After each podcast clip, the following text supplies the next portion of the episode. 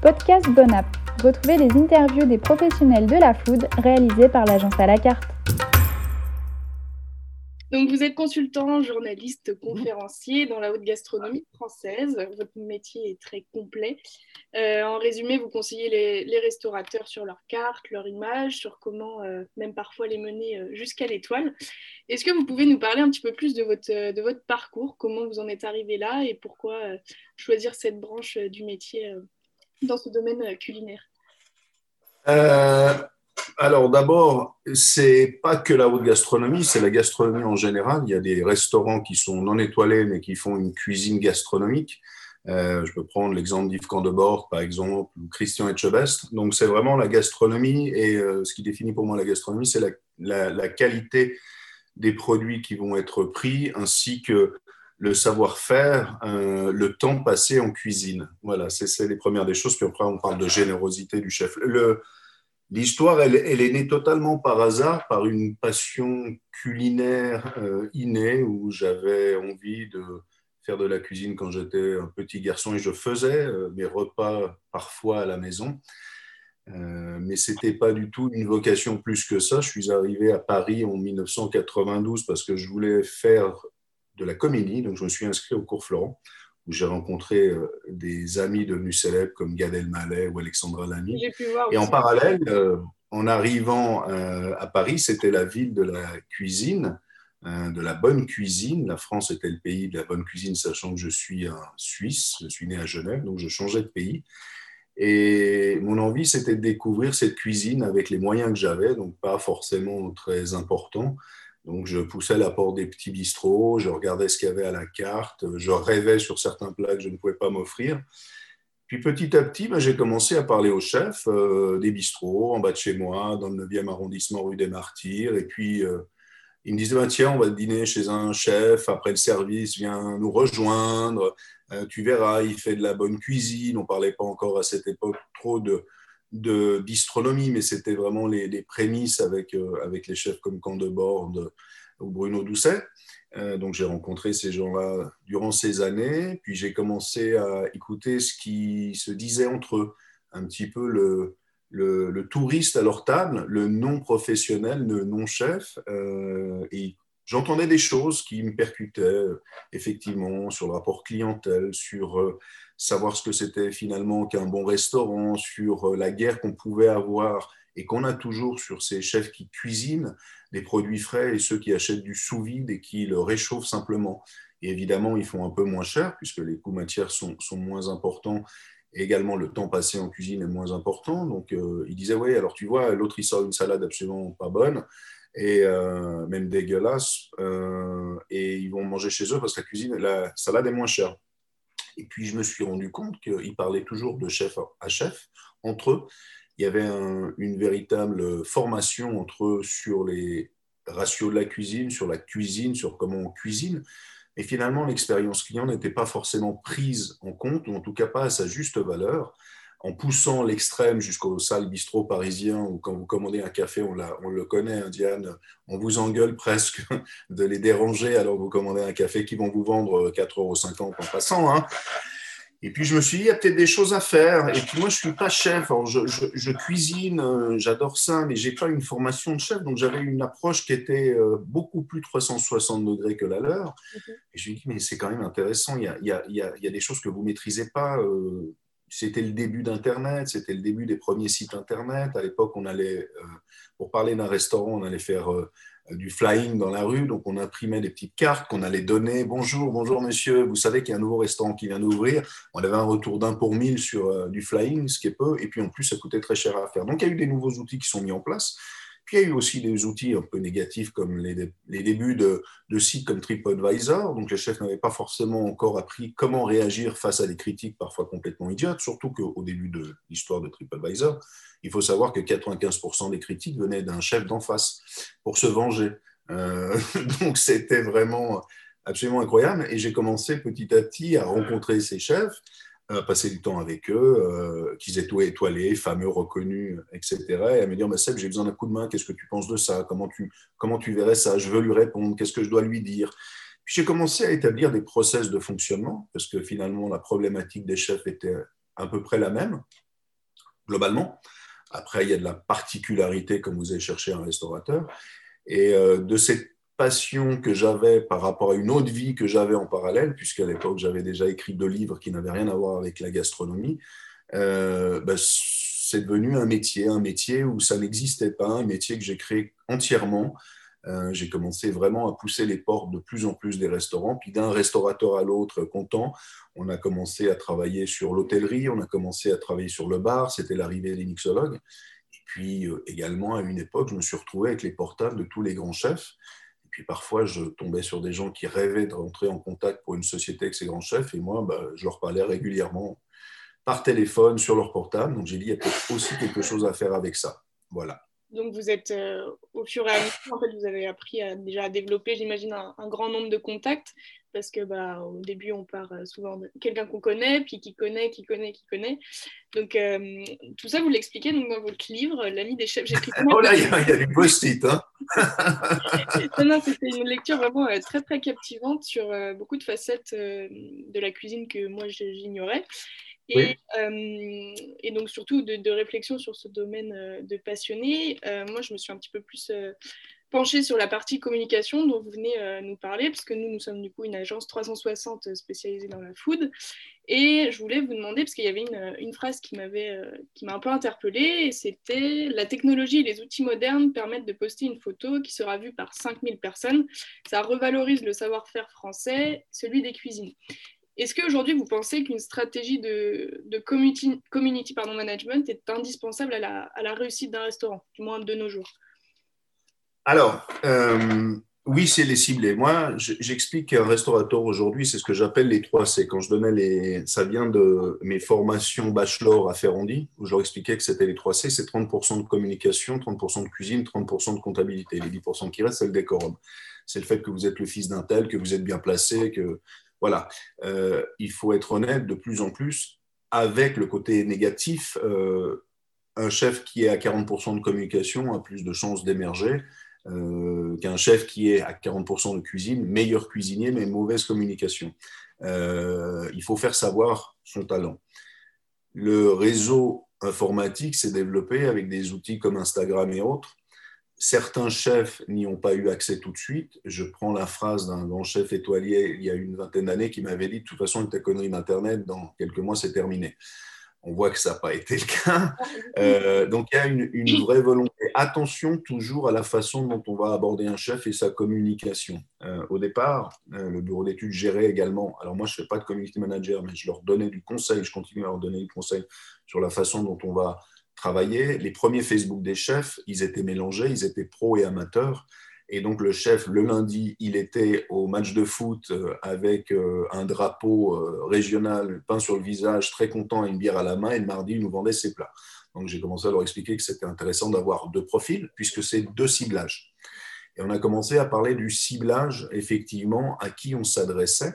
Les outils Internet, Facebook, Instagram ont commencé aussi à développer des publicités ciblées par rapport à des critères que l'on peut choisir. C'est une chose que les chefs ne savent pas forcément bien faire. C'est une chose qu'une agence de communication comme vous peut bien leur expliquer, leur mettre en pratique. Oui, si c'est bien ciblé et à qui on s'adresse. Je dis également dans le livre que si vous allez manger chez Arnaud Lallemand, trois étoiles Michelin à côté de Reims, et que euh, les likes viennent de petits adolescents euh, syriens et, euh, et turcs euh, qui n'ont pas les moyens de voyager, le like pour moi ne vaut rien. Encore une fois, je privilégie toujours la qualité à la quantité. Alors, je pense que les nouvelles agences de communication comme la vôtre doivent prendre conscience de ça. À une époque, on parlait de milliers de, followers. Ah oui, j'ai, il est très important, il a 100 000 followers. Très bien, sur ces 100 000 followers, il y a peut-être 50 followers qui ont la capacité d'aller acheter un, repas au restaurant. Par contre, si je cible et que j'ai que 2000, 3000, 5000 followers, mais ce sont des gens euh, CS++, qui ont la capacité, qui sont des directeurs de groupe, qui ont la capacité de faire l'événementiel euh, sur le restaurant, vous avez un retour, peut-être pas forcément de like, mais un retour d'investissement financier beaucoup plus important. Et on commence à changer cette euh, façon de penser. On n'est plus à se dire quasiment, vous savez, dans les, dans les soirées américaines avec euh, ici, je suis Sébastien et j'ai 45 000 cas de followers Instagram. Ah bonjour, bonjour, bonjour. Et monsieur en a 6 000, oui. Ça, c'est une chose importante. on a vendu beaucoup de choses aux chefs pendant des années. On leur a vendu la fabrication de leur site internet. On leur a vendu des vidéos euh, dans lesquelles ils pouvaient s'exprimer, mais mis sur leur site internet pour apporter de la clientèle, de la clientèle, de la clientèle. Finalement, entre le prix que ça coûte et le retour sur investissement, il est très faible. Sachez qu'un restaurant, vraiment, si vous voulez faire de l'argent, n'achetez pas un restaurant. Vous allez acheter euh, un petit immeuble, vous le divisez par trois et puis vous le vendez euh, de façon euh, portionnée. Un restaurant, les marges sont extrêmement faibles. Ça se joue à un point, à deux points, c'est-à-dire à 2%. Un restaurant qui arrive et qui sort 4, 5, 6% de bénéfices sur son année, il peut être content.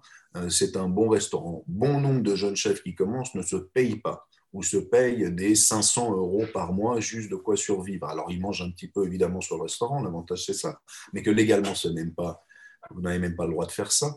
Euh, donc la marge de manœuvre d'un chef est très faible, même pour des restaurants étoilés, euh, contrairement à ce qu'on peut penser.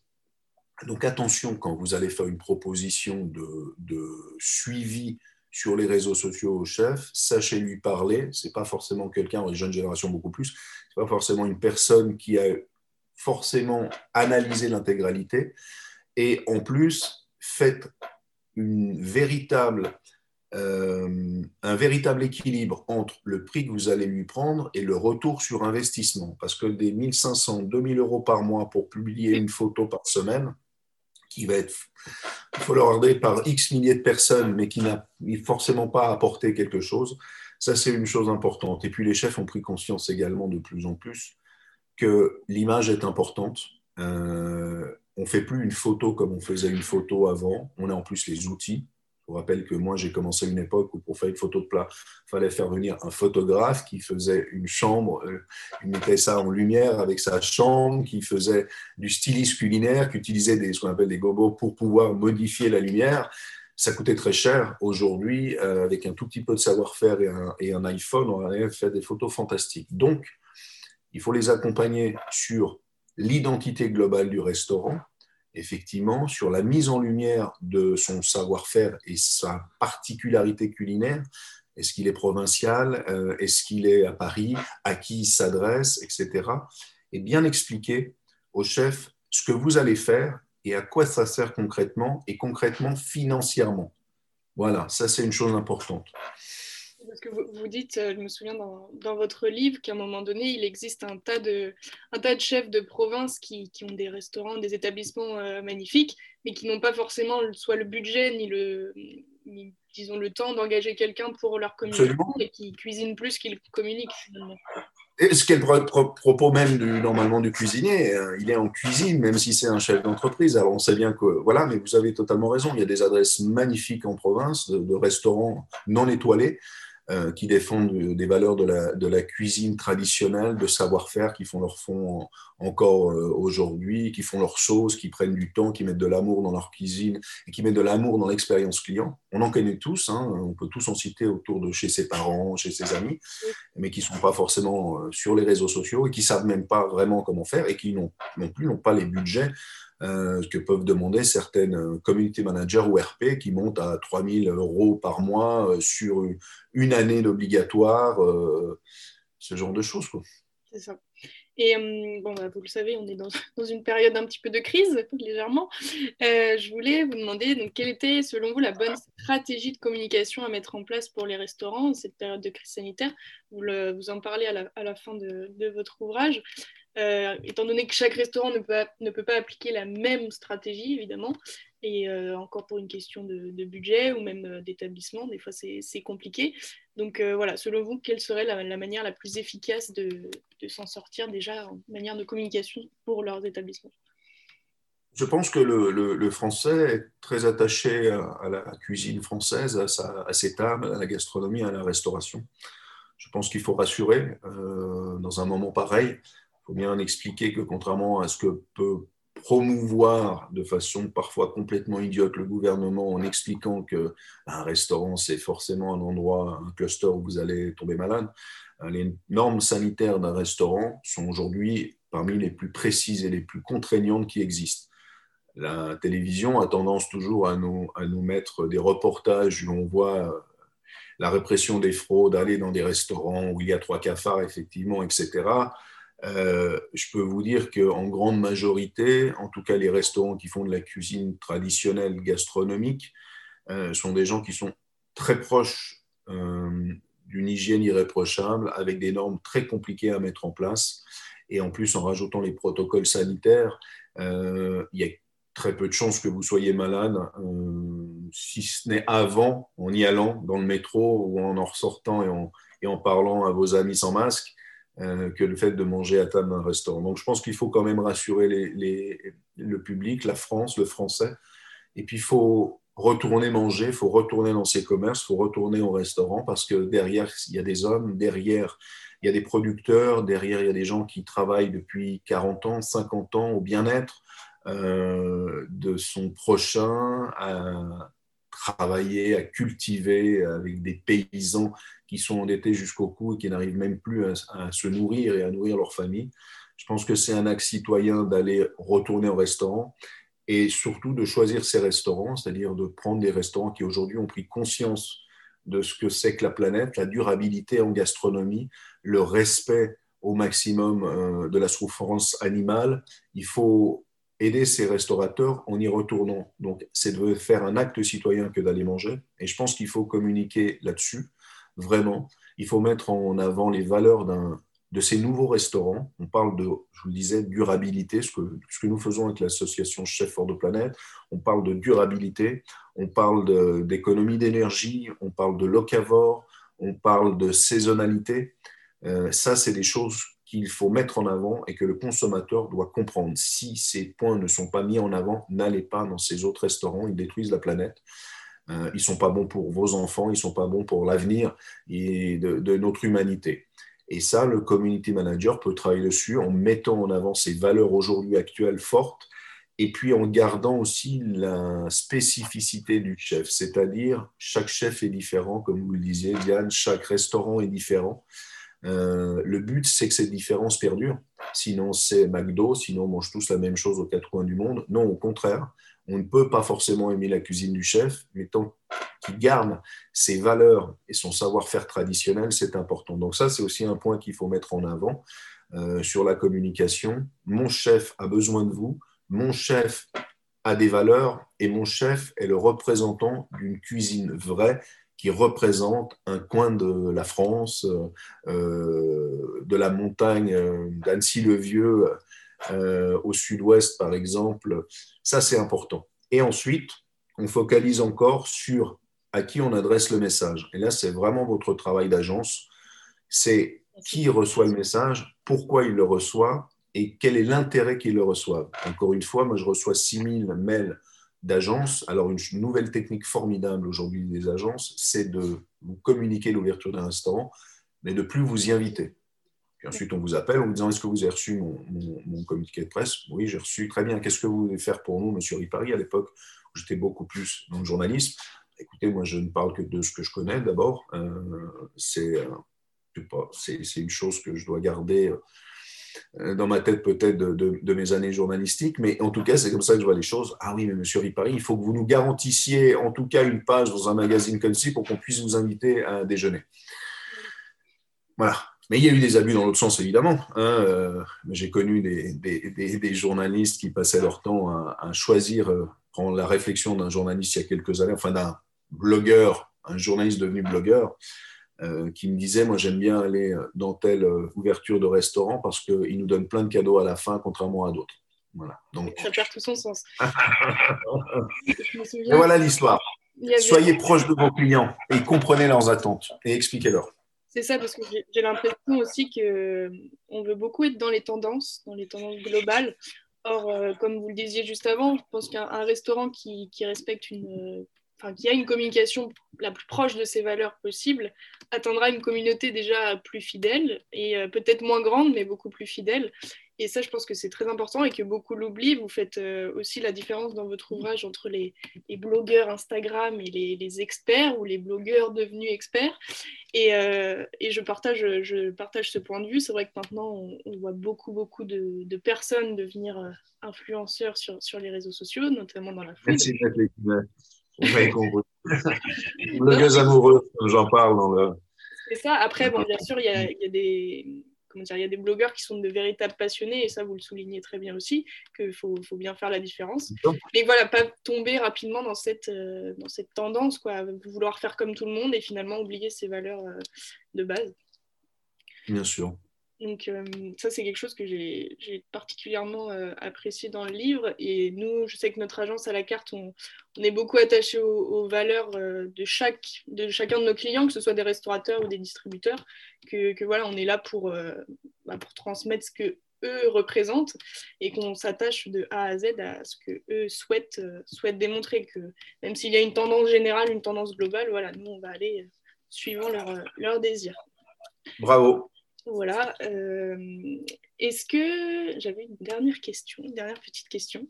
Est-ce que vous pourriez nous résumer la gastronomie en trois mots? Alors, je sais que c'est très dur quand on a écrit un ouvrage entier sur le sujet, mais est-ce que vous pourriez nous donner euh, trois mots vraiment phares qui représenteraient pour vous la, gastronomie? Euh, Amour en premier. Mhm. c'est un acte d'amour de donner à manger à quelqu'un qui, qui a faim, même s'il n'a pas faim. Enfin, je pense que c'est amour, euh, générosité et tradition. Ce seraient les trois termes qui correspondent à, ce que je peux, en tout cas, aimer en, gastronomie ou en cuisine plus largement. C'est euh, l'amour, parce que sans amour, vous ne donnez rien. Sans générosité, ça se ressent. Puis sans tradition, euh, dans le mot tradition, il y a aussi le mot passion, il y a toutes ces choses-là qui se confondent. Un grand auteur, c'est quelqu'un qui va retourner sur son enfance, qui va digérer ce qu'il a lu de ses grands maîtres, qui va absorber et avec son identité, avec son parcours de vie, va transformer ça et va l'offrir avec générosité à son lecteur, avec en plus un style très propre à lui qui fait qu'on va reconnaître une phrase de Mallarmé contrairement à une phrase de Baudelaire. Un restaurateur, c'est la même chose. Euh, quand il a décidé de sortir de ses acquis de formation, ce qui est normal, il passe par une phase pour prouver qu'il existe. Donc là, c'est ce que j'explique souvent, c'est les jeunes chefs formidables, mais qui mettent 12 goûts dans l'assiette pour montrer à quel point ils savent tout maîtriser. Ensuite, on revient à Joël Robuchon qui disait euh, compliqué, c'est de faire simple. On va commencer, mais en art, c'est la même chose. Hein. Les, périodes de, les périodes de Picasso, de Dali n'ont rien à voir entre elles. On voit très bien qu'il y a un travail d'abord de, de de profusion euh, d'envie d'exister, puis finalement un focus sur l'essentiel. Et, euh, et, on arrive à Samuel Beckett, qui dans le dernier livre, son dernier livre doit faire huit pages. On était loin de Godot parce qu'il est arrivé à l'essentiel absolu. Donc, euh, donc c'est ça, ces trois mots seraient effectivement ceci. L'amour, vraiment, il est, il est important, la générosité, la tradition. Et cette passion, vous la retrouvez, vous donnez énormément d'exemples euh, dans votre, dans votre livre, notamment des exemples que je ne connaissais pas et que j'ai été me renseigner, c'est incroyable, notamment euh, le restaurant Ultraviolet à Shanghai de mmh. Paul Pierre. À Paul, ouais. Mmh. Euh, c'est connu maintenant en France parce qu'il a accepté d'être d'être jury Top Chef l'année passée, mais autrement, Paul, c'est quelqu'un qui, fait, qui représente cette, une cuisine française, en tout cas un savoir-faire français euh, traditionnel euh, et qui n'est pas encore, qui n'était pas encore connu du, grand public. Il y en a d'autres, mais Paul est un, est un génie. J'ai la chance de le connaître depuis de nombreuses années. C'est un personnage totalement différent, mais qui montre que la cuisine est en évolution constante, avec une expérience client poussée à l'extrême. Euh, voilà. Et je trouvais notamment sa, stratégie à lui de, communication incroyable, le fait déjà de ne pas communiquer l'adresse euh, exacte de son restaurant. Je trouvais ça bah, déjà sensationnel parce que bah, personne, ou du moins pas grand monde le fait. Et, euh, c'est très atypique et ça suscite justement cette, envie, cette curiosité de, du client. Et je trouve que c'est ce charme-là que qu'on recherche et ce qui fait aussi des fois un peu la force euh, de la, de la France. Après, il y a énormément de restaurants qui, j'imagine, ont une stratégie euh, très efficace euh, comme celle-ci. Est-ce que vous retrouvez vraiment la même passion chez tous les chefs, que ce soit en France ou dans, dans le pays, dans le monde entier Vraiment, c'est non. Non, non, non.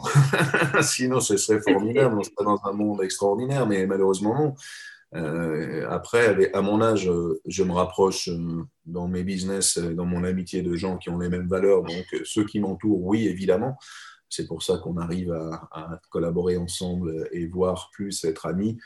Euh, sinon, non. Moi, j'ai refusé beaucoup de missions avec des chefs qui n'avaient pas l'identité ou en tout cas euh, le respect de certaines valeurs que je prône.